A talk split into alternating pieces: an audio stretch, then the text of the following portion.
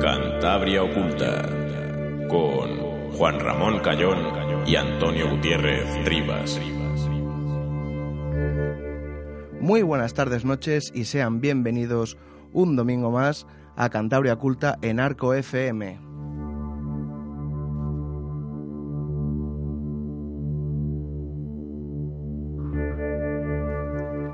Un domingo más en el 103.2 de la frecuencia modulada y vamos a empezar hoy rapidito porque además es el último programa del año, no de la temporada y bueno, os deseamos a todos felices fiestas y feliz Navidad. Y bueno, ya está en la mesa Antonio Gutiérrez Rivas. Muy buenas tardes, noches. Hola Juanra, muy buenas tardes, noches a todos los oyentes de, Arco FM y a todos los oyentes de Cantabria Oculta.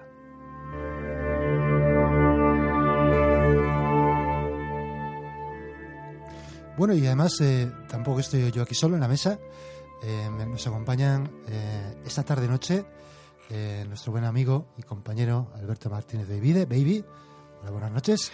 Buenas noches, encantado de estar aquí y que me salté el último programa y este no me lo quería saltar. Porque ya sabes que ya tienes un negativo. Yo soy Tengo un negativo. Cachis.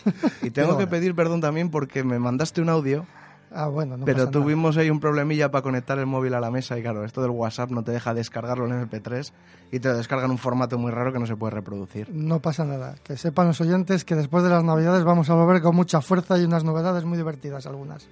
Pues sí.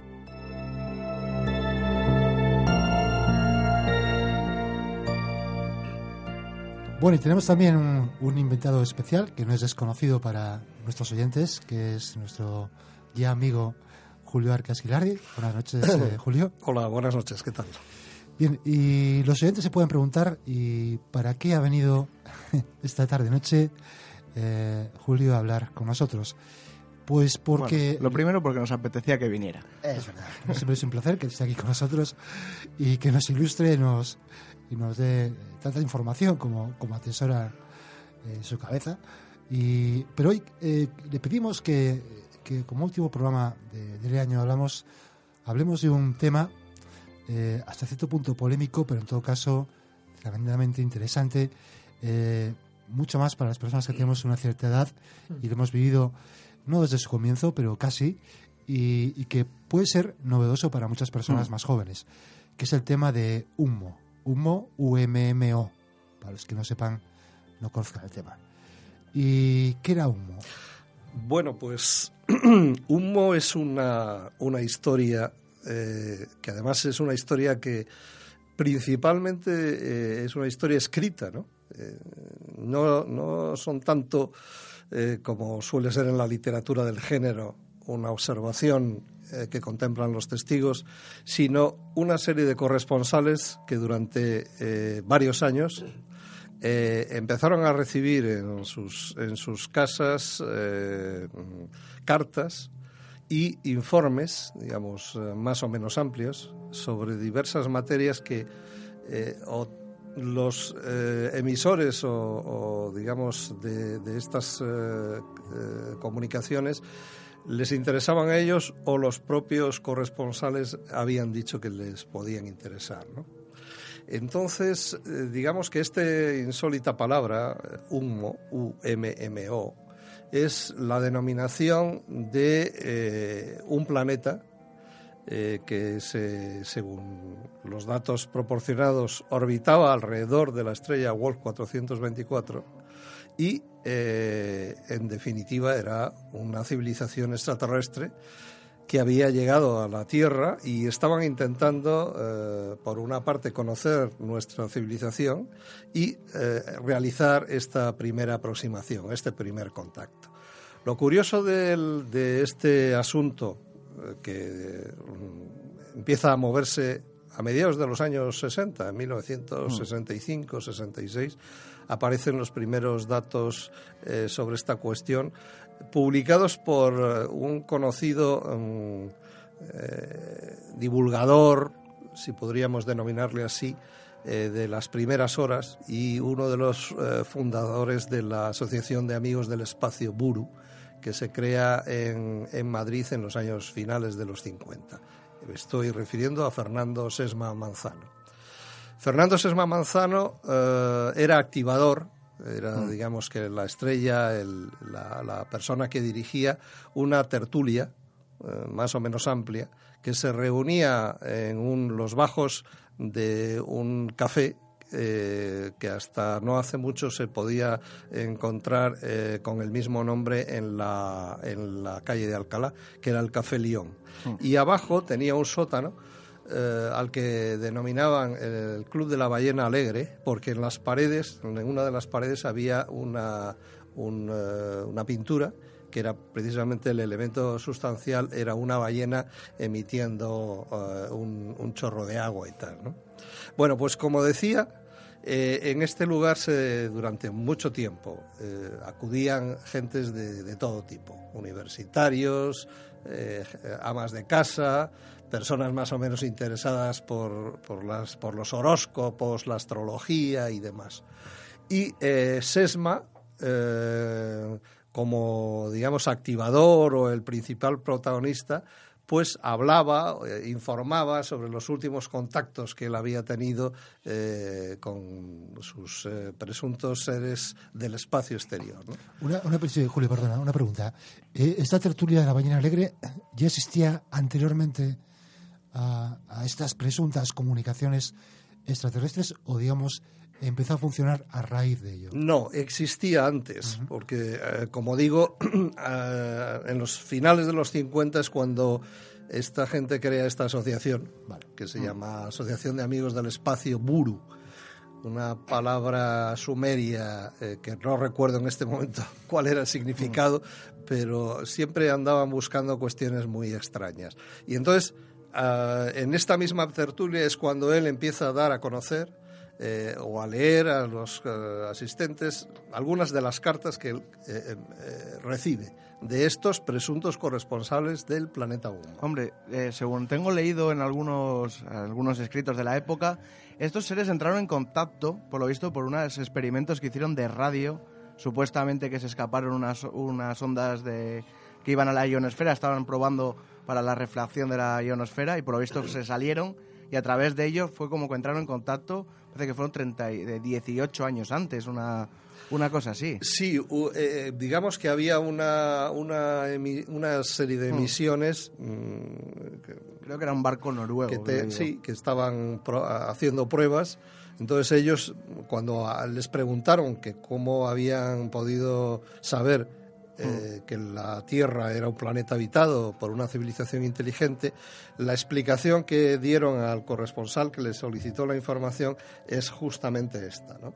que había sido a través de la recepción de, unos, de un programa de, de radio que ellos pudieron decodificar y a través del cual pues eh, determinaron cuál era el origen, eh, dónde estaba situado el planeta, eh, el sistema solar al que pertenecía y eh, el estado, digamos, de la civilización y que realmente merecía la pena hacer ese lejano eh, vuelo, eh, digamos que transestelar, ¿no? Sí. O estelar, porque se trata de otro, de otro sistema, de otro sistema estelar.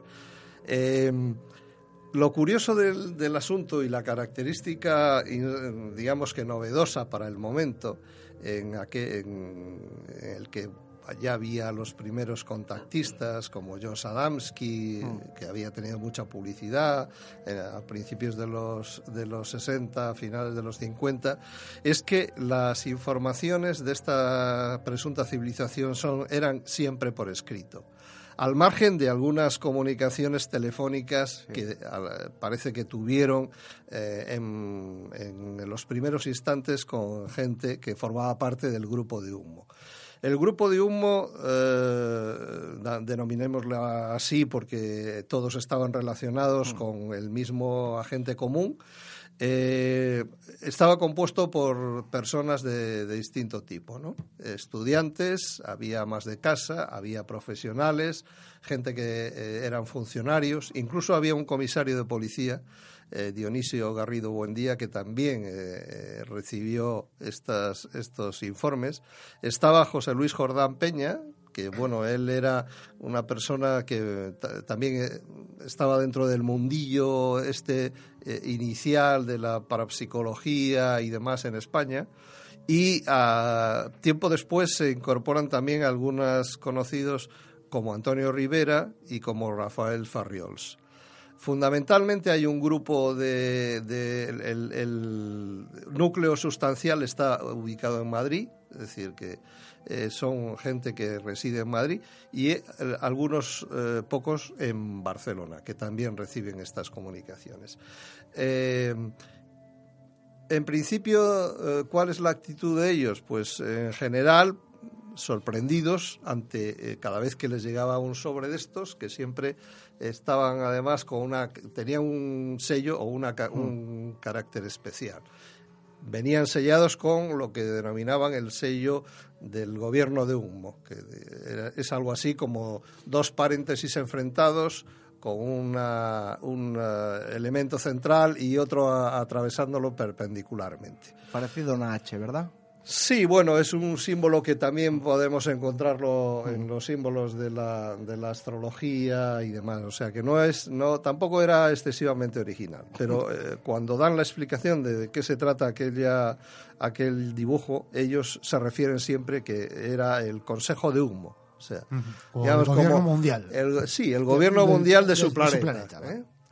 Yo tengo una duda, si me permitís, que, pues claro, yo estoy haciendo un poquitín la labor del oyente que no controla mucho de este tema. En realidad, ¿cuál fue el origen? Eh, ¿Todo este grupo que recibían todas estas comunicaciones y se juntaron por ello? ¿O ya estaban juntados y las comunicaciones.? No, es que me he eh, perdido un poco ahí. No, realmente, eh, digamos que unos conectan con otros. Y el elemento de conexión, porque en su momento la existencia de la tertulia de la ballena alegre sale en la prensa, la prensa de la época, Incluso eh, hay una grabación de, televisión española eh, que se emitió en Nodo, en un nodo de tal, que hablaba precisamente de la, de la tertulia de la ballena alegre, y en la que se ve eh, algo de la intervención de Fernando Sesma y el, el grupo ahí muy heterogéneo. Era muy propio digamos, de un Madrid bastante somnoliento, mm. en el que se despertaba eh, de aquella somnolencia a través de un mundo muy, muy, poco corriente en la España de entonces, que era este mundo de una civilización extraterrestre que conecta nada menos y nada más que con una serie de ciudadanos eh, y ciudadanas eh, que, que, vamos, no tienen ninguna relación física entre sí o de familiares o de, o de pertenecer a un determinado grupo. Hombre, las fechas coinciden un poco con el boom de los platillos volantes, ¿no? Sí, claro, estamos en, plena... Sí, yo voy a preguntar una cosa que a la red de Estudios España, esto, o sea, medio sonoliento, eh, este hecho de, de, recibir estas informaciones y que se formara ese grupo, eh, ¿tuvo algún tipo de reacción por parte de las autoridades? Hombre, eh, digamos que ya de entrada mm, el, asunto estaba bastante monitorizado porque, como he dicho, mm. uno de los corresponsables era un comisario de policía.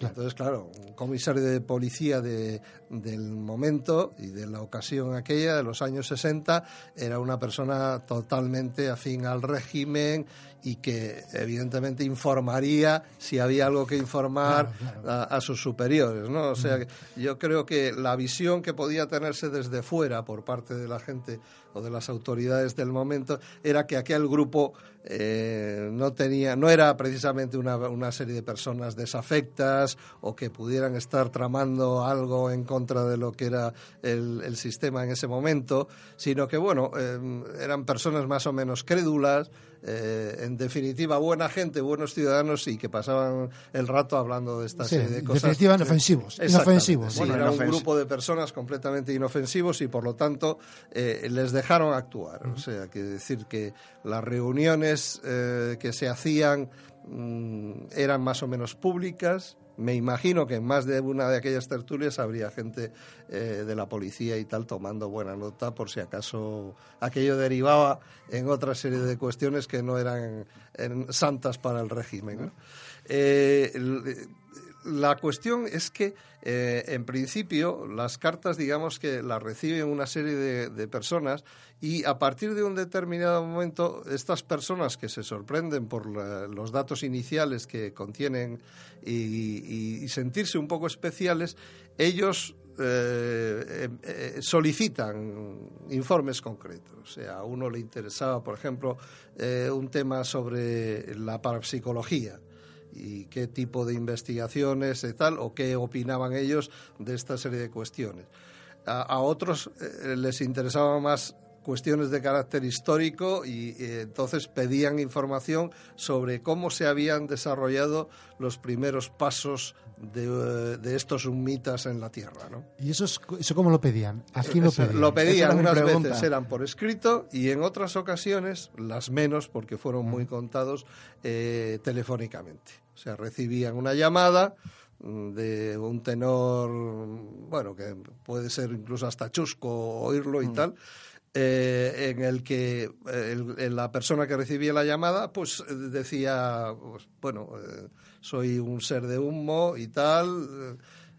Tenemos, por cierto, una, una de esas llamadas que lo vamos a poner para, para que, eh, unas supuestas llamadas grabadas de uno de esos corresponsales de, de humo y, que, vamos a escuchar a ver si... Sí, las tengo aquí preparadas. es una voz extraña y me puse a investigar por qué tenía estado. Parece que en uno de esos informes humo decían que tenía un problema con la faringe y no, podían, no podían pronunciar bien nuestra, nuestro vocabulario. Sí, esa era una de las explicaciones. Tenían dos problemas eh, fisiológicos. Uno, con la, con la sensibilidad de sus dedos, de, los, de, los, de las yemas de los dedos, con lo cual tenían dificultades para subir en ascensores porque mm, eh, no podían... Sí, y contrataban a un escriba para hacer las cartas a máquina. Y bueno, y, y por otra parte este tema de la, de la fonación, de la, de la laringe. Y entonces se instalaban, eh, según decían ellos, se instalaban un aparato para poder eh, transmitir sonidos a través de, la, de, la, de los aparatos de teléfono, ¿no?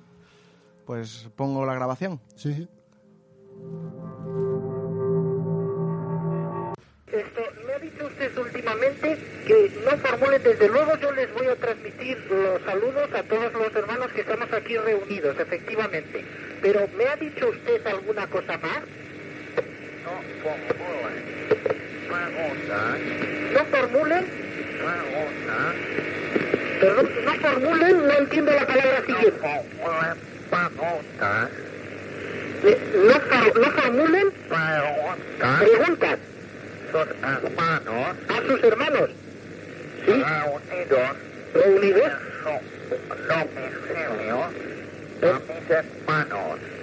Sí, sí, sí. Ah, bien, de acuerdo. O no desean que formulemos preguntas a sus hermanos. No, pues perdón. Sí. Suplicamos perdón. Sí. Señor. Sí, solicitan perdón. Desconecto. Sí. Comunicación. Sí. Señor. Sí.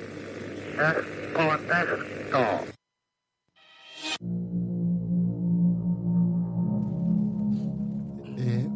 Pregunta, Julio. En teoría, estos supuestos humitas estaban de alguna manera infiltrados o de alguna vivían entre nosotros sin que lo supiéramos, porque físicamente eran de alguna manera humanos o similares a nosotros. Físicamente, digamos que eran humanoides. Eh, eh, más bien, el aspecto, tal como ellos se describían a sí mismos, eran eh, similares a nórdicos.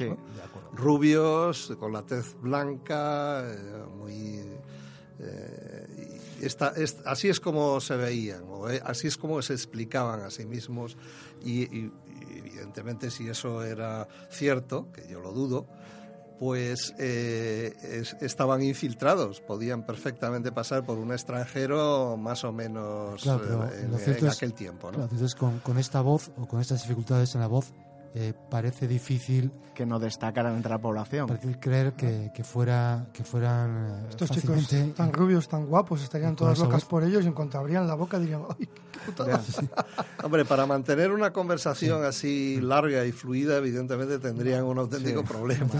¿no? iba a ser fácil. Pero yo creo que más que en la comunicación directa, tal como ellos, si nos atenemos a su historia, lo que hablan es más bien de eh, ellos recogían información, observaban y a través y toda esa, esa serie de datos, sus deducciones y demás, las trasladaban luego a su propio a su propio mundo, ¿no? A, los que los habían eh, enviado enviado hasta aquí.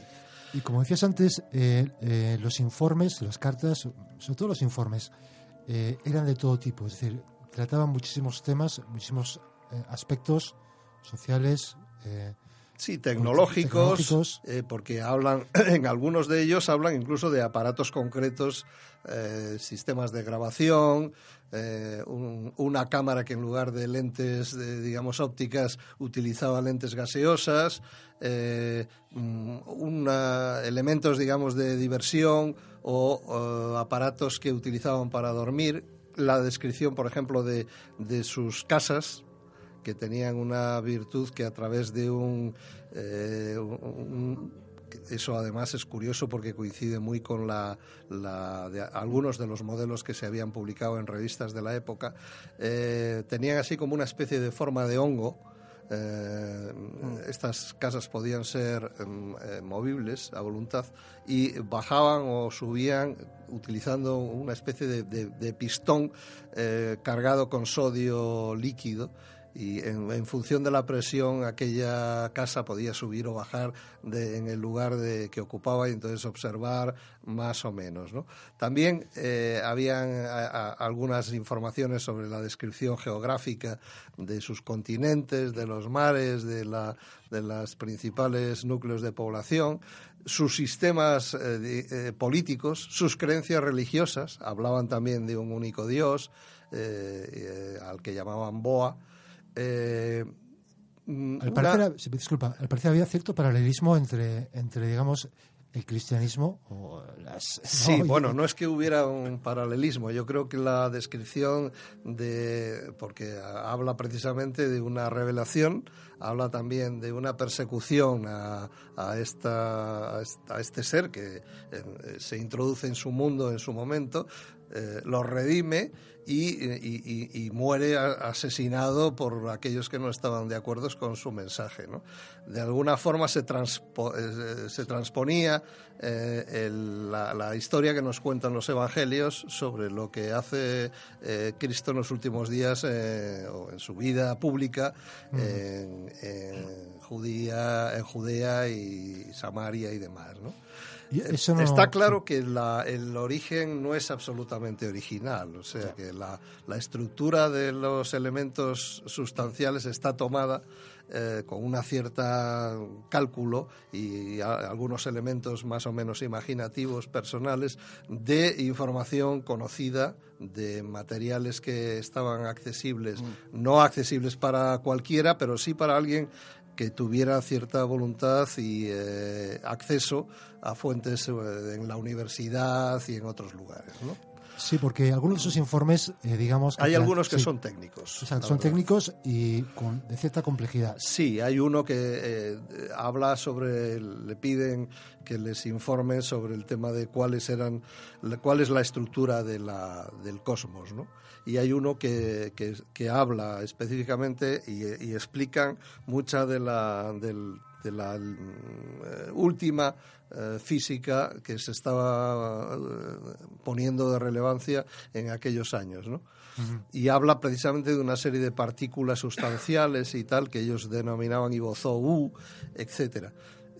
pero como digo, para alguien que sea experto y que realmente maneje las fuentes informativas de aquel, de aquel momento finales de los años 60, eh, no, hay que, no hay nada que digas esto es absolutamente original y nadie ha podido eh, inventarlo o nadie ha podido es algo absolutamente novedoso. No hay nada que fuera absolutamente novedoso o que aportar algo distinto a lo que a lo que en, el momento la ciencia o la antropología o la sociología estaba, estaba en vigor. Una cosa, y eso es lo que le hacen, claro, eh, aparte de la extrañeza de encontrarse ahí a, un a presuntos seres eh, inteligentes que vienen de una estrella a cuatro años eh, y, medio de, luz de la Tierra, pues em, lo convierten realmente en algo más sospechoso que otra cosa, ¿no? pero aparte, aparte de estos documentos, hubo un momento en que estos supuestos seres extraterrestres de alguna eh, se les pide aportar pruebas y ellos, en principio, parece ser que dicen que sí, que se van a, manifestar. Y de hecho hay un avistamiento. En Madrid, ¿no? Un supuesto avistamiento. Esa es una historia que da lugar además a un libro. Eh, a un libro que es una de las eh, génesis, digamos, escritas del tema, ¿no? Porque hay una primera referencia que publica este Sesma sobre humo, basado en alguno de los informes que él mismo ha recibido, pero eh, mm, es así como muy, muy básico, no es una buena edición, o sea, era como aquellos libros de, edición pulp de mm. los años 50 mm. o 30 en Estados Unidos sobre la ciencia ficción, en mal papel, etcétera. Bueno, eh, entonces eh, los corresponsales, en algunos casos, personas que eran quizás más escépticas o de un pensamiento más racionalista, lo que querían era que pasaran de lo que es puramente un texto, que no se sabía exactamente quién lo había elaborado, a algo que realmente reflejara mm, la tecnología de la que de aquellos se hablaba en funcionamiento. ¿no? y entonces estos dicen y hablan de que va a haber un aterrizaje, en concreto tres. Uno que se va a producir en Armenia, otro que va a tener eh, lugar en, Bolivia, en Oruro, cerca de la población de Oruro, y uno en las afueras de Madrid. Eh, y en aquel momento, Fernando Sesma, que es el que recibe esta información, eh, se lo comunica a sus corresponsales, las personas que este, siguen la tertulia y tal. Y hay una serie de personas que se dedican en aquella fecha que estábamos hablando de principios de junio del año 67. Dan una fecha concreta. Sí, sí, sí. Ellos dicen que aproximadamente sobre el 1 de junio van a llegar tres naves de ese planeta, mm. de su planeta Humo, y van a aterrizar cada una en un punto distinto de estos y si quieren podrían llegar incluso a fotografiarla.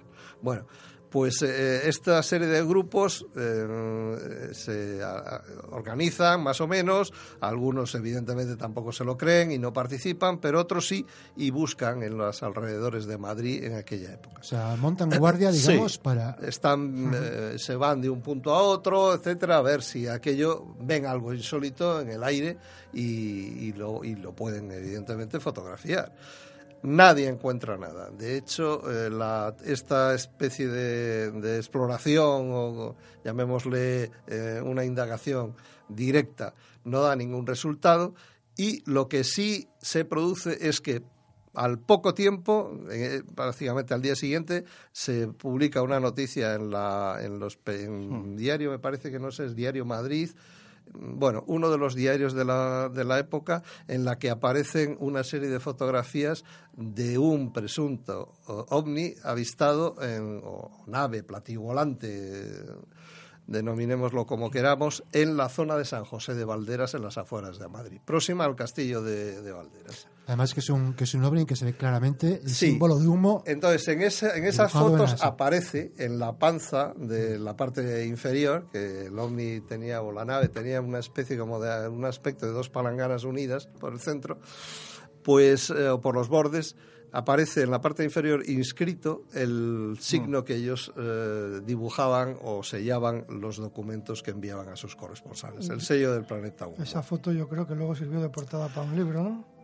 Es que es a lo que me refería. Eh, el libro, digamos que toma más cuerpo y que da eh, origen a un conocimiento más amplio de toda esta historia, es el famoso Un caso perfecto publicado y escrito en su momento por Antonio Rivera y Rafael Farriols dos de los eh, que habían recibido, uno de ellos un conocidísimo divulgador e investigador del tema en España, que fue Antonio, y eh, un amigo, un íntimo amigo de él, que era Rafael Farriols, y una persona también muy interesada y que recibió bastante información al respecto.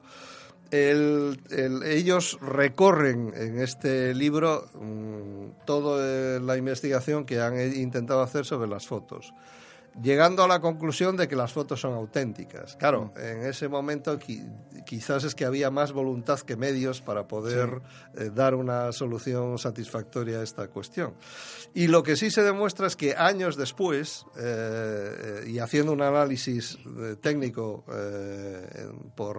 por investigadores norteamericanos que empezaban a utilizar los primeros programas de análisis de imágenes por ordenador, a principios de los 80 llegan a la conclusión de que aquellas imágenes son completamente falsas, que en realidad se trata de un modelo que estaba siendo fotografiado con alguien que lo sostenía eh, por un hilo de pescar y, una, y un soporte. Eh, poniéndolo en distintas, eh, digamos, localizaciones y, en distintas posiciones. Porque, claro, el, el autor de esta fotografía eh, porque además creo que en la información del periódico se hablaba no solo del autor de la fotografía, sino de varios testigos de ese supuesto mm. avistamiento. Sí, que en teoría habían sido testigos en, la, en el ámbito donde se había producido la, del, castillo, del, castillo, de Valderas. Claro, eh, se intentó localizar a estos presuntos testigos y no aparecía nadie. ¿no?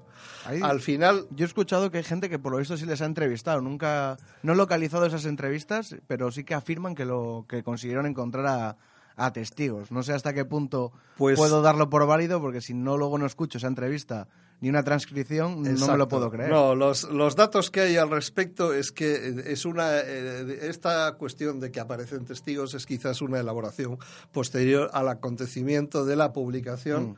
y de que intentan el, por, por, interés de publicar algo que merezca la pena, porque ellos habían sido impactados por esta cuestión, Jordán y esto, perdón, eh, Farriols y Rivera, pues eh, recopilan la información. Eh, dentro de esta historia de las fotos, también hay otra cuestión de que en, el, lugar del, suceso se habían encontrado una serie como de, digamos, de restos de carácter físico. Aparecían una, especie de cápsulas metálicas en cuyo interior estaba eh, recogido como un plástico, un plástico de color verdoso que en hueco grabado representaba el signo de humo es curioso toda esta complejidad en un asunto en el que al final, después de haber investigado las fotos y eh, intentado estudiar todos los elementos, se demuestra claramente que es un montaje.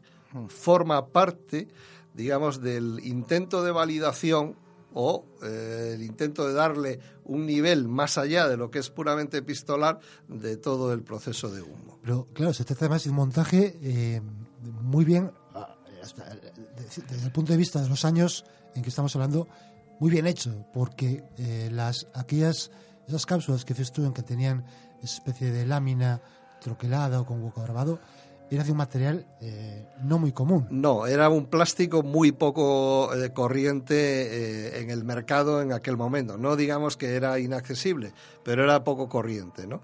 Eh, y eh, se utilizaba, parece ser, uno de, los usos industriales, era para cubrir eh, las, los conos de, satélites que fueran a lanzarse y para cubrirlos y protegerlos de las inclemencias meteorológicas. O sea, que haya un material de alta tecnología para Claro, en teoría ya hay como una especie como de conexión, o sea, el que las personas o la persona que estaba elaborando el asunto, pues eh, eh, digamos que siempre buscaba un enlace o una conexión, sobre todo un asunto de esta naturaleza, con mm, una alta tecnología o una presunta alta tecnología, como puede ser los lanzamientos y la astronáutica, que en ese momento estaba también en plena en pleno desarrollo. Bueno, pero en España me imagino que ese material no creo que lanzaran muchos satélites en esa época. No, pero eh, ten en cuenta que en aquel momento había bases americanas el INTA ya estaba haciendo sus primeros eh, pinitos mm. con relación al desarrollo y, al intento, bueno, de hacer algún tipo de trabajo en relación a la a la, sí, al, lanzamiento de, cohetes y demás. Es decir, que tampoco eh, era tan insólito o un material secreto. Quiere decir que era un material escaso que no estaba al alcance de cualquiera porque no se vendía así como si fuera, no sé, otro producto hmm. cualquiera. cualquiera. Pero sí podía accederse si uno tenía la voluntad. Y sobre todo para, si se tiene la, voluntad para elaborar eh, un relato, que es yo creo, o pienso así, que es lo que eh, eh, pretendían los, los actores que estaban detrás de esta historia. Digamos que... Porque es que hay actores que luego se descubrieron. Porque efectivamente, después de, digamos que este, el hecho de estas fotografías, este testimonio que da lugar a este libro, eh, hubo un caso perfecto en que, tal como dice el libro, parece que nos encontramos con la prueba definitiva del contacto con otra civilización. Eh, Antonio Rivera es un escritor de una trayectoria muy importante. Yo imagino, y, yo creo que no, no cabe duda su buena fe, independientemente de que de alguna se autoengañara o, o no fuera eh, muy escrupuloso en el análisis de los datos. Tú conociste a Antonio Rivera, ¿verdad? Sí, fui a, le conocí y podría considerarme no íntimo amigo, pero sí era una persona que amiga. De alguna, de alguna manera eh, llegará un momento en que se arrepintiera de, Hombre, nunca ahí hay que, hay que verlo desde una doble perspectiva. Por un lado, él era un escritor profesional. digamos que eh, vivió durante sus años eh, eh, publicando y sobre todo haciendo las labores de traducción porque era conocía bien el inglés, el, alemán, el francés sobre todo. Y bueno, había una necesidad también, un interés de tipo personal o profesional de, poder hacer algo con ello. De hecho, eh, en aquellos años, entre los años 60 y 70, quizás ha sido el divulgador por excelencia en España, ¿no? Tenía algunos de los libros así como clásicos, señeros del momento. Y el tema humo que se le viene a él directamente a sus manos a través de, de esas primeras cartas que recibe. Y luego la relación personal que mantenía a través, utilizando eso mismo con, con Farriols, que era una persona muy enamorada de esta cuestión y que tenía medios económicos suficientes, yo pienso que le hacen ser poco cauto no, no digamos que él interviniera en la elaboración, sino que, en definitiva, no, no es lo suficientemente cauto como para decir, bueno, hasta veremos a ver, ¿no? Él le da realmente carta de naturaleza a las fotos, a, todo lo que le rodea, a aquellos restos de, plástico y demás, y eh, en definitiva se ve refrendado aquello que decían los, los informes. Hombre, es normal también que encontrarte durante esta historia, igual ser de los primeros que recibe esa información, seas incauto, o sea, es una historia que si...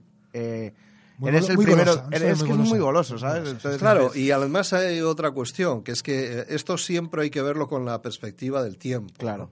Eh, la sociedad, el acceso a la información, la, el, digamos que los medios de comunicación en, su momento, en el momento en el que estamos hablando, no tienen nada que ver con... Hoy hay una hiperinflación de, informativa, ¿no? Todo el mundo puede estar conectado con gente que vive a miles de kilómetros de distancia. Entonces esto no era, no era posible. No, no, las comunicaciones eran mucho más limitadas, etcétera. Con lo cual, eh, por una parte, tienes una profesión y una actividad. Eh, estás dentro de un, mundo eh, o tienes conexión, porque él la tenía y trabajaba para ellos, con editoriales profesionales como Plaza y Janés, como Pomaire, etcétera. Y te encuentras entre las manos un asunto de esta naturaleza entonces, de alguna forma, te ves a ti mismo, por una parte, como un privilegiado y por otra parte, tienes en tus manos un material que es tu propio trabajo. Con lo cual hay que entender un poco cómo se desarrolla. hay que decir también que Rivera tiene, bueno, tú lo has dicho, tiene muchísimos libros publicados. no todos tienen que ver con estos temas, ni muchísimo menos. Tiene otros temas que no tienen nada que ver. Yo tengo alguno dedicado, pues incluso, mira, eh, se me está ocurriendo ahora que fue uno de los que puso de moda la isla de Rapa Nui, con investigaciones allí, hicieron buceo, hicieron arqueología, hicieron tal. Y ese libro ha envejecido bastante bien. En cambio, este otro igual ha envejecido peor, claro. Sí, porque él fue un pionero, por ejemplo, del submarinismo. Efectivamente. Sí, él fundó junto con otros el grupo este que era tradicional en aquellos años, el CRIS, en Barcelona, ¿no? Entonces eran pioneros. De hecho, mantuvo contacto y conoció directamente y las pudo utilizar las famosas escafandras estas de Gaña a través de la relación personal que tuvo con Cousteau, con el comandante Cousteau. Una, una cuestión. Eh, digamos que estamos hablando de, del asunto humo un poco eh, circunscrito a España, pero, pero quizá eh, también tuvo, tuvo sus ramificaciones fuera de nuestro país hasta cierto punto, ¿no? Sí, bueno, en, en, Argentina hubo algunos corresponsales que recibieron cartas, pero yo creo que esa derivada es más bien posterior a lo que es el núcleo inicial. Y de todas maneras, una de las características también de, también de las cartas de, de esos sumitas es que venían eh, con una... Los remitentes era, estaban situados en lugares muy alejados de España. Sí, en teoría eh, las cartas eh, a lo mejor venían con matasellos de Australia Ajá. o venían con matasellos de algún país europeo y tal, más o menos lejano, eh, etcétera. O sea, yo creo que el, el motivo era darle una especie como de, Claro. de prestigio o de decir, bueno, pues realmente eh, no está hecho aquí por el vecino de al lado, ¿no? Sí, no, no sé exactamente. Se Algo más- buscaba una cobertura, o sea, mm, que no solamente, eh, dado que la naturaleza de lo que contenían los sobres era en teoría extraordinaria, pues eh, al mismo tiempo el que los envi- enviaba no era eh, la persona que vivía en Madrid, sino un corresponsal muy, muy lejano. Cosa muy curiosa. Tampoco era imposible conseguir esto, simplemente había que estar bien contactado o tener algún amigo en alguna línea aérea, etcétera, que pudiera Efectivamente. decir, bueno, pues oye, échame esta carta allí y punto, ¿no? Claro. Eh, Te hacían el favor. digamos, estamos eh, a principios de los 70, ¿no? Supongo en esta fase de lo que estamos hablando de, de, del OVNI, San José Valderas, Sí. y el libro de Un caso perfecto. Digamos que estamos casi en la última fase de, de la primera tanda de, de comunicaciones de humo, ¿no? Porque hay un momento en que parece ser que eh, se interrumpe esa comunicación o, o- o empieza a escasear las cartas. Sí, a partir de los eh, principios de los 70 ya las cartas empiezan a menudear. Eh, y eh, en un momento determinado la correspondencia se corta, se corta de raíz eh, y entonces, bueno, claro, ellos que pretendían ir cada día conociendo un poco más, buscando además el contacto directo, pues se quedan por una parte sorprendidos, por otra parte desilusionados o desamparados, ¿no? Algunos habían convertido aquello como en, en casi como en un culto personal. Eh, y que siempre que tus mentores te, te abandonan, pues en definitiva esa soledad no es nada agradable para los que la sufren. Y ese es el, eh, precisamente el asunto que se produce ¿no? en el colectivo. Eh, tiempo después parece que eh, algunas cartas empezaron a llegar y eh, eh, eh, preguntaron cuál era una de la- las razones de las que eh, por las que habían desaparecido y hablaban mm, precisamente de que en un determinado momento ellos sienten que se va a producir una conflagración mundial y entonces desaparecen del planeta para librarse de las consecuencias de esto. De hecho, es curioso porque en los informes, en muchos de ellos, o en las cartas, siempre utilizaban un, un- un elemento eh, machacón que decían no nos crean. ¿no? O sea, es, eh, O sea, en las cartas decían, "No nos intenten crean". ustedes llegar a sus propias conclusiones, no nos crean. Es O sea, curioso, ¿no? Sí, eh, yo creo que eso, esa, esa cuestión eh, no deja de ser un elemento psicológico interesante, porque eso Desde de luego. alguna manera lo que hace es justamente reforzar la creencia sobre el asunto. es también un método de pedagogía que utilizan los profesores. Un método de alguien que conoce la psicología humana y que de alguna manera lo que pretende es que la, la, persona esté todavía más conectado, más pendiente, más, más dependiente de lo que allí se dice, sin ponerle excesivamente trabas. ¿no? Eh, y entonces, ¿por qué digo esto? Pues porque uno de los que estaba relacionado con el tema y que fue eh, quizás eh, de los que protagonizaban o estaban allí como testigos en las tertulias de la ballena alegre, que luego fue eh, investigador dentro de la Sociedad Española de Parapsicología y también del grupo Eridani, el grupo eh, ufológico Eridani, que accionaba en aquella época en Madrid y en el que estaban algunos de los eh, estudiosos de la segunda generación, así más activos, más inteligentes y tal, fue José Luis Jordán Peña. José Luis Jordán Peña, eh, digamos que era un elemento activo y activador. por su actividad profesional, él tenía un conocimiento claro sobre cuestiones relativas a eh, relaciones interpersonales, psicología y demás. Y entonces, bueno, al final eh, hay una investigación desarrollada durante tiempo eh, por gente que tuvo vinculación con el colectivo Cuadernos de Ufología, entre ellos el psiquiatra Carles Berché, que llegan a la conclusión que realmente la persona o uno de los que había tenido una vinculación directa con la emisión de esos informes, si no los había redactado él directamente, era este, este José Luis Jordán. O sea, que podía haber sido todo una especie de experimento. Ellos, eh, precisamente una de las cuestiones, eh, hay uno de los informes en los que hablan de eh, cuál podía ser el origen, quién estaba detrás de todo esto, y lanzan así una serie de explicaciones. ¿no? Los Rosacruces, hablan de la, incluso hasta los, los investigadores científicos, la NASA, la, agentes de inteligencia norteamericana o de la KGB, incluso los rotarios. O sea, que. Bueno, de puestos a suponer, podía escoger cualquier exacto, Lanzan ahí eh, un montón de, de, posibles explicaciones.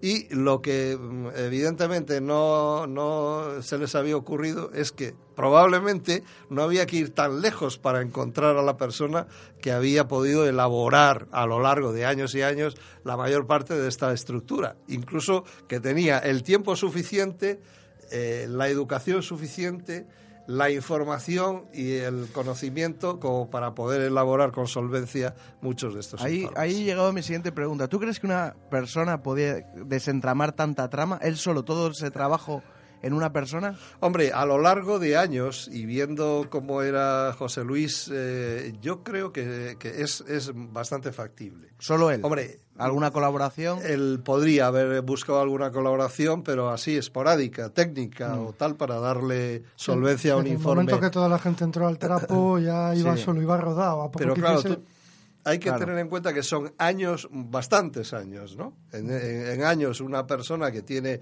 un trabajo, eh, vamos, que no, que es eh, tranquilo en una constructora y tal, pues eh, y tiempo libre suficiente y, además que no era un no era una persona inculta sino una persona bastante preparada José Luis y con habilidades, porque incluso yo, yo estuve en su momento en su casa y tenía una, habilidades manuales importantes. Él, yo vi que había preparado él directamente allí una serie de dioramas de estos de museo sobre el tema de la, de la vamos, de la paleontología y tal, eh, los dinosaurios y no sé qué, con preciosos, había dibujado los fondos sobre cristal, había hecho, maquetado todo el asunto. Eh, ¿Y qué pasa? Pues que hay, ah, en algunos de estos informes aparecen diagramas, dibujos, eh, para ilustrar los contenidos de los que se habla. No eran simplemente eh, letras. o sea, los informes de los sumitas tenían la parte de tenían, en el contenido por los propios Exactamente. Y entonces había dibujos realizados en el mismo informe, dejando un espacio eh, por los mismos humitas, en el que esa imagen, digamos, se refería a un aspecto esencial para explicar una teoría física o una investigación antropológica o incluso una descripción técnica de un aparato, de sus naves y demás. Bueno, eh, hay eh, una persona que de la que yo fui muy amiga, que es el artista de Cantabria, Fernando Calderón, un gran pintor y que estuvo muy interesado durante años por el tema de los ovnis, por la parapsicología y también eh, conoció a toda esta, a, toda esta gente, como yo mismo. Y cuando vio los dibujos, eh, tanto unos dibujos que había hecho Sesma, porque él había mm. hecho una serie de dibujos para el calendario de Agromán de no sé qué año, de los años 60. Y los de Humo, para él no hubo ninguna duda el estilo, la técnica, los trazos eran prácticamente idénticos. Bueno, además, Baby es ilustrador. ¿Se puede identificar por los trazos un dibujo de una persona? Claro, cuando son muy característicos, sí. Lo mismo que puedes identificar a un guitarrista o en mi mm. caso un tamboritero sin saber la cara que tiene, lo oigo venir digo, fulanito, menganito, por el estilo. Y en el caso de esto que está contando Julio, vamos, o sea, totalmente. Y Calderón era un tío muy hábil para estas cosas. Sí, sí, era un gran dibujante, un, aparte de muralista, un enorme dibujante. Y eh, bueno, pues eh, digamos que se lo detectó inmediatamente, ¿no? Y dijo, bueno, aquí uno de los responsables, si no el máximo, es José Luis Peña. Eh, pero además hubo un momento en que él mismo, digamos, confesó. Sí, luego tiempo después, en los años 90, cuando se le pregunta directamente, porque llega un momento en que, claro, ya las sospechas, todo ese clima eh, de años y tal, eh, porque lo de los dibujos estoy hablando de finales de los 70, principios de los 80. Entonces, la década después, eh, con la aparición de algunas publicaciones como la nuestra, hay personas que ya claramente tienen un posible responsable y lo, bueno, eh, hablan con él, lo interrogan y él en un momento determinado confiesa y dice claramente que sí, que él es una de las personas o la persona que había estado detrás y que había elaborado esta información. Eh, hay algunos que sospechan que no era él solo, que, o él estaba trabajando para alguien o tenía alguna, alguna conexión con alguien de mayor peso. Pero vamos, lo que parece contrastado es que José Luis Jordán Peña era uno de los principales factores de realización de aquellos informes y cartas. ¿Y se sabe la motivación? ¿Qué razones había para realizar todo esto? Bueno, ¿Si hubo alguna en concreto? Sí, fue ahí se, digamos que eh, por una parte se eh, parece que la razón que aducían era que eh, detrás de este continuo envío a, personas había dos razones. Primero, el saber el impacto social de un asunto de esta naturaleza, es decir, cómo un grupo mm, en una ciudad eh, desarrollada eh, que está compuesto por gentes de diferentes estratos sociales, profesiones, actividades y niveles intelectuales distintos, reaccionaban y recibían esta información. ¿No? O sea, que decir que a partir de las lecturas, de los contactos, porque claro, este hombre no es alguien que está aparte, está en el seno del grupo. Claro, Él los está, digamos, está continuamente recibiendo los inputs de cada una de las personas que estaban implicadas en la historia de Humo. Entonces era eh, quizás un elemento eh, esencial o central para conocer cómo podía relacionar o reaccionar un grupo humano ante una historia de estas. Y por otra parte, algunos dijeron que aquello era también un estudio de una, digamos, de una tecnología de desinformación para eh, alguna agencia eh, de la época, sea europea o americana. Incluso llegaron a pensar o se llegó a decir sin tener una evidencia total que lo pueda, digamos que no, no se pueda dudar, que detrás del asunto o parte de ello estaba el Mossad israelí. ¿El Mossad israelí? Sí, sí. Pero vamos, eh, tampoco esto es indudable. Lo que sí parece que es indudable es que Jordán estaba implicado directamente. Claro, ya, ya si estaba a las órdenes de alguien o no. crear todo este entramado solo por diversión o por un estudio propio me parece experimento, sí. es que estamos hablando de muchos años verdad Porque sí estás diciendo que estoy hablando de, años eh, pues de al menos eh, cerca de 15 años 15 años que duró el proceso que duró ah. porque luego llega un momento en que luego ya los informes se dejan de recibir las cartas ya no llegan etcétera o sea el asunto se acaba pero en resumen ¿no? Jordán fue en los 90 cuando reconoció sí Exacto. estamos hablando de veintitantos años después de las primeras cartas que se reciben por los corresponsales madrileños. Y una curiosidad que tengo, claro, yo es que a partir de aquí ya ignoro el tema completamente. ¿Todavía hoy en la actualidad hay gente que defiende el tema humita? Sí, yo hay algunos de los. yo he leído todavía escritores que incluso de bastante renombre que no han publicado muy hace no recientemente relativamente después de estas declaraciones que todavía afirman que es cierto tú ten en cuenta que es una historia como muy jugosa. O sea, alguien que, por una parte, porque claro, esto es como todo, ¿no? Si tienes por un lado una eh, vinculación emocional y también una vinculación de carácter económico, alguien que publica un, libro, pues eh, lo único que, o, lo último que va a poder hacer o que quiere hacer es eh, destruir la existencia de este asunto. y destruirla es decir, bueno, hay, eh, no es extraterrestre, hay una implicación humana y detrás de todo esto hay diversas, diversas razones. Entre ellas puede ser también incluso hasta darle un cierto sentido a decir, oye, una ciudad como Madrid y tal, se podían aburrir muchísimo y, era muy divertido el ver ese grupo de personas actuando y llamándose y, convocándose y, asistiendo a comentarios sobre esto y qué dice tu carta y qué dice tal y el informe de las naves y el otro. ¿Entiendes? A lo largo de, unos cuantos años es muy divertido. además, una época que si no es porque es, no es un tema que le importe a las autoridades, no se podría hacer.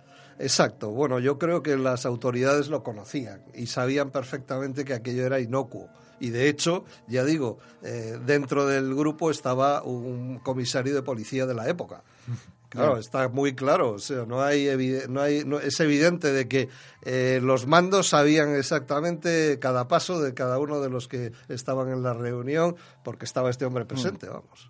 Una, una pregunta, Julio. Eh, antes se ha hablado, cuando cesaron las comunicaciones, que hubo gente que, digamos, se vio como desamparada. ¿Hasta qué punto el asunto humo pudo llegar a convertirse en una especie de secta pseudo religiosa? Eh, ¿Hubo algún peligro de eso? Yo, tanto como religiosa, eh, quizás solamente hay una vinculación en un momento determinado, eh, porque hay un cura también, digamos, que sin vivir directamente en Madrid, que es el padre Enrique López Guerrero, que publica un libro sobre la teología de humo, basado en uno de los informes. Entonces, claro, de alguna forma, él, que es un religioso eh, de, la religión eh, católica, eh, ve refrendadas sus creencias por lo que dice este informe facilitado por seres en teoría muchísimo más avanzados, una civilización mucho más desarrollada que la de los seres humanos, porque en principio ellos han llegado hasta aquí y nosotros no hemos salido prácticamente de nuestro planeta. ese es el único punto que tiene una vinculación con una posible deriva eh, de carácter, de, de, creencia religiosa, de creencia en un tal. Pero eh, yo más bien pienso que era, em, ellos se sienten en, en, un determinado momento elegidos. Más que como fe, digamos que como un grupo privilegiado de seres en una sociedad eh, enorme, la, la, del planeta Tierra, por una civilización que viene del espacio. Entonces, claro, eso implica una serie de, de una estima superior. Eh, te alguna virtud tendré yo cuando me han seleccionado, ¿no? Y eso, eso, mientras estás recibiendo la información, supongo, eh, y encima contestan a lo que les pides, porque hay algunos de estos informes que son previa petición, ellos no los mandan directamente, sino eh, los corresponsales los, se interesan por ello, pues es algo muy relevante en tu vida. Si luego, poco tiempo después o unos años después, se produce el corte, las dudas siguen permaneciendo, ¿a qué te aferras?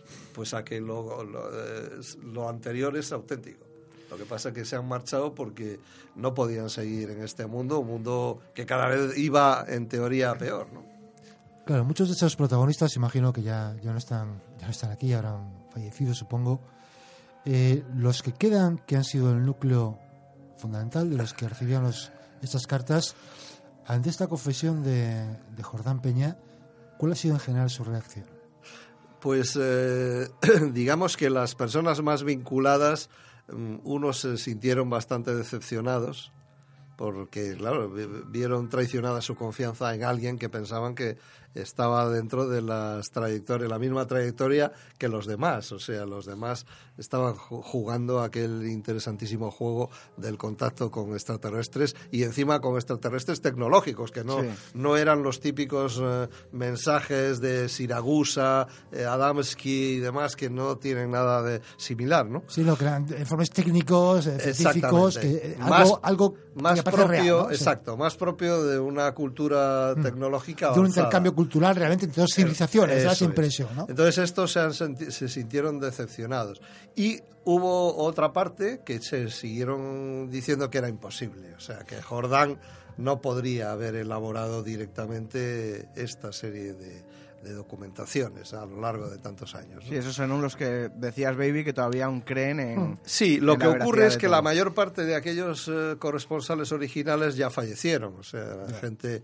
Eh, han pasado más de 40 años, 50 casi, entonces la mayor parte de ellos han, desaparecido. De hecho, eh, este mm, Farriols falleció yo creo que la última vez que lo vimos fue en 2005 y falleció tres o dos o tres años después.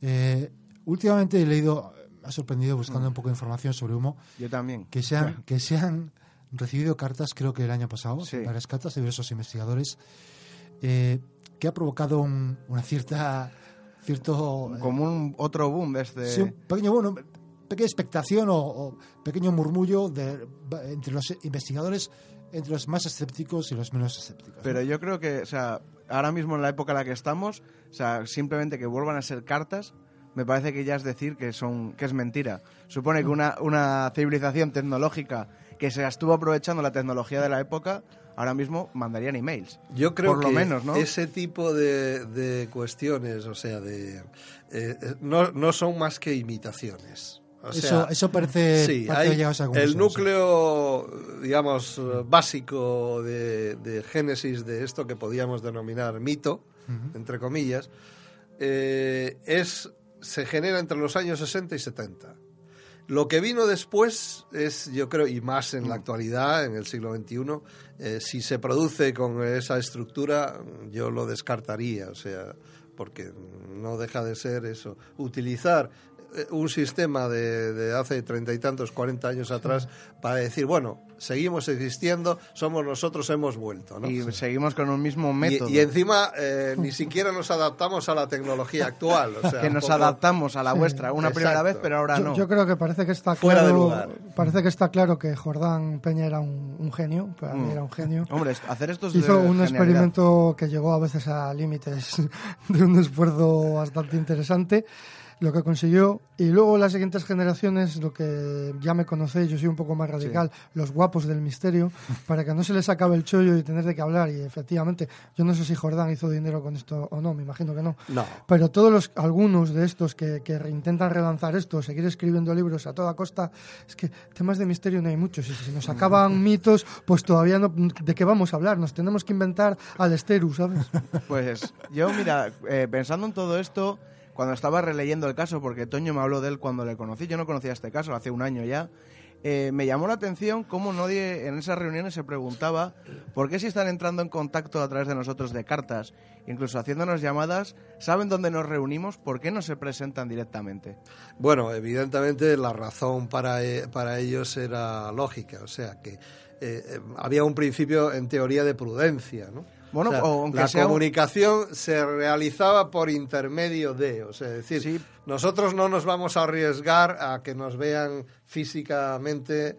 Pero se describían físicamente, incluso se sabía cómo hablaban. Y no igual a la totalidad de, esa, de ese grupo, pero sí, como hemos dicho, al cabecilla se le manda esa carta y no diciendo que van a venir en platillos, quedamos en el parque no sé qué, a tal hora, mm. voy a estar yo ven solo, o sea, Tú fíjate, hay una cuestión que a mí me parece fundamental en este asunto y es que Jordán nunca está en un primer plano. Durante la ambientación, el desarrollo, el crecimiento del, del mito, forma parte del contexto, pero no es una persona que destaque sobre los demás. Ya. Entonces, a mí me parece que eso es una, una manera muy positiva, muy eso, para poder ser observador sin llamar la atención em, eh, así en, un principio, ¿no? Demasiado. Y creo que ese juego lo jugó José Luis durante muchos años. Eh, yo, como, como estamos ya casi, estamos terminando ya, nos quedan apenas 10 minutos de esta conversación, a mí me falta preguntar a Julio, eh, ¿cuál fue ¿Cómo te metiste tú? ¿Cómo conociste, conociste toda esta gente? ¿Hasta qué punto estuviste involucrado en todo este asunto? Bueno, pues mira, eh, en principio, eh, digamos que el tema lo conocemos, eh, mm, yo creo que en una primera hora a través de la serie de artículos que se publicaron en la revista Diez Minutos, una revista, no sé, de sociedad o como quieras eh, de la época, de los años 60, principios eh, de los 70, y en el que eh, Fernando Sesma mm, hace una serie de, artículos sobre los contactos que él mantenía, porque claro, Fernando era un ser galáctico auténticamente. Entonces, no solamente había contactado con Humo, es que tenía una serie de, de digamos, de interlocutores que procedían de los más diversos lugares. Y de hecho hay el, primo, el, primer librito que él publica, que se llama eh, No estamos solos, contactos con extraterrestres, él lanza toda una serie de sistemas, de planetas, les da denominación, etcétera. Bueno, esto como detalle de la singularidad del personaje. Entonces, eh, esta es la primera referencia. Y luego a partir de ahí, lógicamente, dado que estábamos en el grupo, eh, buscábamos documentación, manteníamos contactos con las eh, personas más señaladas del momento, pues estas relaciones van, van conociendo y van fructificando en contactos. De hecho, mm, nosotros pudimos, o en mi caso concreto, junto con otro componente del, grupo y el difunto Manuel Pedrajo y Fernando Calderón, a él lo habían invitado a una reunión, a un cónclave que se iba a hacer en el Motel Osuna, en las afueras de, de, Madrid, en el año, eh, no sé si fue 71-72, eh, en el que se iba a hablar sobre humo y se iban a presentar los informes. Y en aquella reunión a la que yo tuve la oportunidad de asistir es cuando ya conozco eh, de primera mano toda la información. De hecho, es el propio Rafael Farriols quien eh, abona los gastos, digamos, los honorarios de un locutor eh, de, la de Radio Barcelona, me parece, que graba en cintas abiertas prácticamente la totalidad de los informes que ellos habían recibido. Entonces, la reunión consistía precisamente en... Eh, escuchabas todos estos informes, uno detrás de otro, eh, se proyectaban también en diapositivas las ilustraciones que los acompañaban para ir conociendo exactamente que el, contenido tal como venía estructurado en el informe y luego se debatía o se hacía eh, alguien opinaba sobre el, sobre el asunto, ¿no? Ese fue, digamos que la inmersión más directa a través de la relación que mantenía yo con Fernando. ¿Esas reuniones cuánta gente podía acudir? Pues yo creo que en aquella reunión del, del Motel Osuna estaríamos precisamente alguien tan conocido como Enrique de Vicente estuvo también en aquella reunión. Eh, pues no sé, éramos veintitantos, treinta y tantas personas. O sea, que tampoco era... había...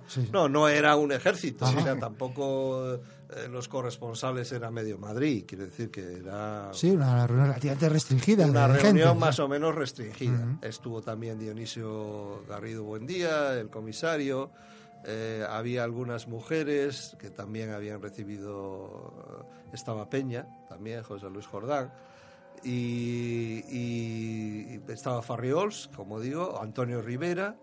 Eh, hubo un investigador francés, Jean-Pierre Petit, que en aquel momento era eh, había también se, se, interesaba y había por lo visto o conocido o le habían derivado alguna de estas informaciones y eh, Enrique Villagrasa Novoa y alguno más Enrique de Vicente y no recuerdo exactamente y nosotros cuatro que habíamos ido de Cantabria.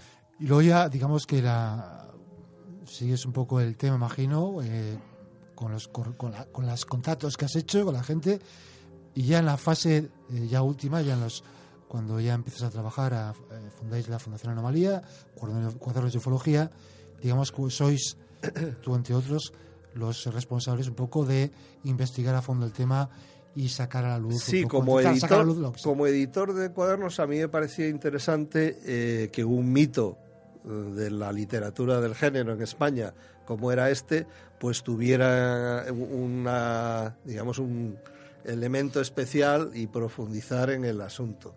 Y de hecho, eh, hay, hay en, en, un número doble publicamos un dossier de diversos eh, colaboradores, entre ellos Alejandro Agostinelli, eh, José Juan Montejo, eh, Carles Berché, etcétera, sobre, sobre humo. Y en, y en, este caso concreto es el propio Carles Berché, que era psiquiatra, a través de un análisis de, la, de, algunas de las cartas y demás, pone de relevancia la vinculación de José Luis Jordán con, con el tema humo, como, como uno de los responsables, vamos, sino el, el principal. Pues eh, yo creo que con esto yo creo que hemos, hemos dado un, hemos repaso, de este asunto. La verdad es que yo siempre digo que, que hace falta una película de esto. Sí. Hace una película porque es una, un asunto fascinante. Incluso una serie de televisión. Es un, asunto absolutamente fascinante cómo se puede haber creado lo que es este mito a lo largo de tanto tiempo, un personaje así y esperamos a un mm. guionista que, se atreva con ello. De hecho, yo creo que hay una buena historia. Es curioso porque eh, no hay, vamos, tampoco era el tema tan reservado como para, pero se ve que, que, no ha encontrado eso, el guionista apropiado para poder eh, trasladarla a la gran pantalla. ¿no? Eso parece. Pues nada más, eh, Julio, como siempre, otra vez también nos has vuelto a... Espero no haber aburrido a la audiencia. No, no. desde luego que no, porque siempre nos sobras con, con tu la cabeza privilegiada que tienes, los detalles que eres capaz de recordar. Y las vivencias. Las vivencias y lo bien que lo cuentas, además. A mí me quedan muchas preguntas que no son de humo, pero eso igual significa que tendrás que volver. Por supuesto que va a tener que volver. Y bueno, eh, yo creo que antes de despedir a los oyentes, se despedir a Baby. Baby, como siempre, eh, bueno, esa es tu casa, ya sabes, para qué te voy a decir más. Espero que faltes menos de lo que... bueno, bueno, de momento solo tengo una falta, ¿eh? Bueno, y otra vez eh, que trajiste el justificante de los padres que nos valió. vale, pues Juarra, eh, a ver si recordamos las vías de contacto con los oyentes que no conocemos. No, además hoy he ido rápido porque sabía que nos íbamos a pasar de tiempo. Pues sí. Y bueno, estamos en Twitter, en arroba Cantauria Oculta. En Facebook eh, buscáis nuestro grupo Cantabria Oculta y en cuanto podamos os aceptamos. En nuestro email contacto cantabriaculta.gmail.com y para todo lo demás en cantabriaculta.es. Y aparte vamos a subir un vídeo muy prontito de la, del anterior programa sobre el túnel de la engaña. Bueno, Julio, pues eh, como, como, te he dicho antes, que ha sido un placer tenerte aquí. Gracias. Y espero que vengas más ocasiones. Muy bien, y que tengáis buen año 2017. Igualmente. Como a todos los oyentes. Igualmente. Y no podemos irnos sin, sin recordar nuestro lema, ¿no? no El último lema del año. El último lema del año. Sapere aude. Atrévete a saber.